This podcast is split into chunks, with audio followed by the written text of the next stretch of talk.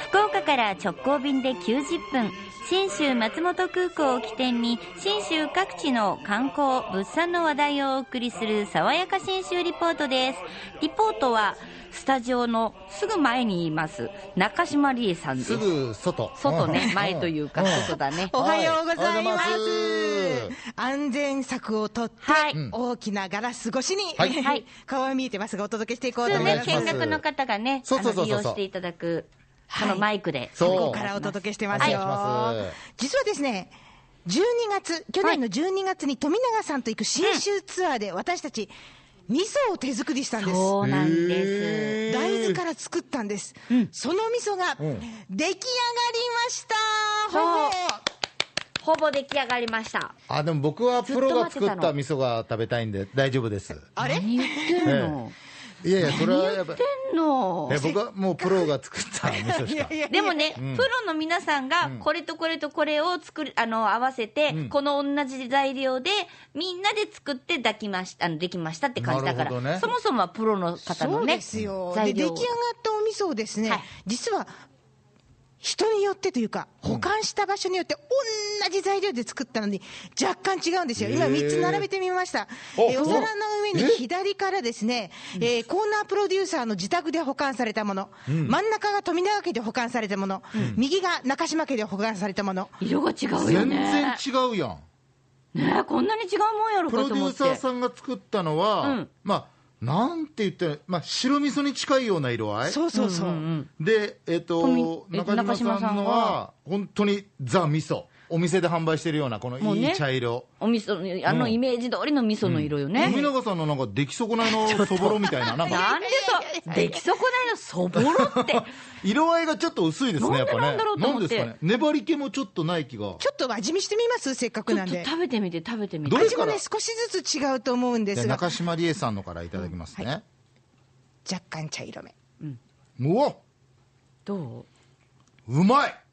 やっいたーいなあの、最初に口に入れた時は、ちょっと塩辛さがあるんですやっけぱど。あのね、やっぱりこう、んなんていうの、長野っていうか、信州の味噌のあ塩味だそようね。米味噌の味なんですよ米味噌の味。こう唾液とね、舌の上で混ざり合って飲んだ瞬間の後からこの本当に大豆というか味噌というかこの香ばしくも芳醇な味でもうきゅうりにつけたくなるような、さすが結だ構その感じの味ですよねね手にグルメリポートしてないね。そうなんですじゃよあプロデューサーのも食べてみましょう P かのじゃあいただきますね、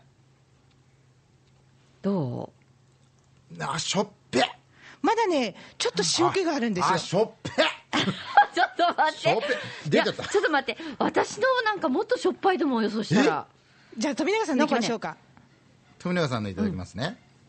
なんか見た目はすごくマイルドなちょっとね、白身ががあったね。どうあいやいやあ、そうでもないあの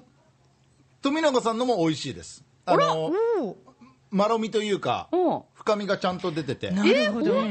私、あのしょっぱーと思ったんだけど。いや全然全然これね、味が違うのは、多分私の作ったのが、一番かもう完成状態だと思うんですが、最初の完成状態、これなぜかって、それぞれ家の状態が違うんですね。あなるほど置ねき場所とかね高。かった、えー、とコーナープロデューサーの家は一軒家、多分玄関先のところ、結構ひんやりしたところに保管してくれてたはずそなんでんすなよに。違うんですかほ保管する場所でええで、富永家、どこに置きましただから一軒家の玄関のところあ一。緒だ同じなんだ、で私がマンションのあの収納棚の中なんですよあー、多分私の家が一番気温が高い状態だったと思うんです。だからこう熟成度が早いんだろうね。そうこうやって同じタイミングで作っても、本当。味が変わるのがお味噌の面白いところ、ねえ生き物なんですよね。だね。これ前もこのコーナーで言ったかもしれないですけど僕もちょっと味噌が一時期好きで調べたことがあるんですけど、うんうん日本の長寿の県って、味噌の消費量と対比してるってあ言われ、てるんそうですよねらしいね。さすがですねね。でそう長な野んですよが男女ともにそねうそうそう1位2位を独占してるのは味噌の消費量が高いっていうねねそうそうなんですやっぱよ。味噌って大事なんよね。いや大事だって発酵だし豆だそしうね。特に日本人の体には味噌っていうこのねあの味噌菌がすごくいい働きをしてくれるんでしょうねうんで、今回ですね、作ったの、こんな風にして一生懸命作ってみたんですけど、えー大町市にあります、丸米の宮佐高原蔵というところで、標高1000メートルの高さでですね、えーここ実はあの蔵の中で、もともとは長野の工場、丸米の本社の工場で作られたお店をずっと、う丸米んだ保存してる場所なんですよ。熟成させる場所なんですが、今、こうやって私たちの手作り味噌というふうに作らせてもらっていると。えー指導してくださったのは、ワン丸米株式会社、えー広報宣伝課の堀内さやかさんと、技術伝承室の富永聡さん。お二人の応援を受けて、えー一生懸命机にお豆をすりつぶすように教えてもらいましたよビニーね。ル袋の中に入れた大豆をですね、うんしょ、うんしょとみんなですりつぶしていくわけなんですよ。結構、粒が残りがちなので。そうそうそうで力もいるしね。そう根性を入れながらやってみました。でもあの、とにかく潰していく。途中でお塩と、えー米麹を入れる。そして、混ぜて混ぜて混ぜて、さらに種味噌を入れて混ぜて混ぜて混ぜてという状況で、別に難しいことはないんですが、ちょっとした体力と根性が必要な感じですよね。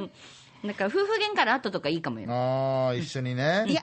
どっちかっていうと美味しくなれ、美味しくなれの方がいいと思うんですけどそうねかそうか。まあ、とにかくこうやって完成するとですね、まあ、熟成期間は気温にも比例するので、私たち冬場に作ったんで、まあ、3、4ヶ月置こうということで、およそ4ヶ月置いたんですけど、最初はあっさりした味噌に完成します。はで、いこれ、自分の好きにな、好きな味になったら食べ始めようと、堀内さん、こんな風にさらに教えてくれました。味見をしていってこの味気に入ったからこの味をずっと食べたいってなった時に初めて冷蔵庫に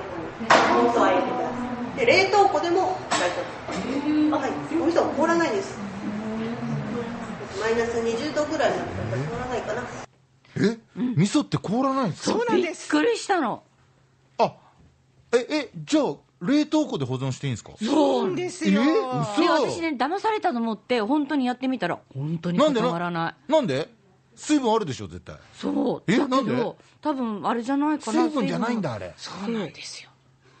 凍らないんです。だからこういう保存法が、他にもですね、あのパッケージの中にあそるうそう脱酵素材は、もう買って、蓋を開けたらすぐ捨てなさい。そう薄紙も捨てて OK と。あのほらピローンってあるじゃん、うんこう紙薄いの、うんあれいらないってねそうなんですよ買ったらもう取っていいってマジっすかあれがないといけないと思ってたらなんかでもラップしてうん穴開けとくんですよねラップしてるだけでいいって言ってました。あラップだけでいいんそでうすいいそうですよ穴開けなくていいんだってえ嘘本びっ当くりしたもん佐藤は穴開けてたけどなうちのばあちゃんえーは そうなんですはね。で、まあ、他にもですね、こう、2年味噌や3年味噌の食べ比べさせてもらったり、味噌のあれこれもいろいろ教えてもらいました。そうそう日本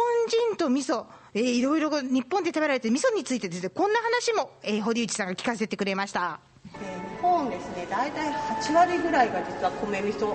文化と言われています はいであの皆さんのおなじみな麦味噌は0.5割ぐらいはい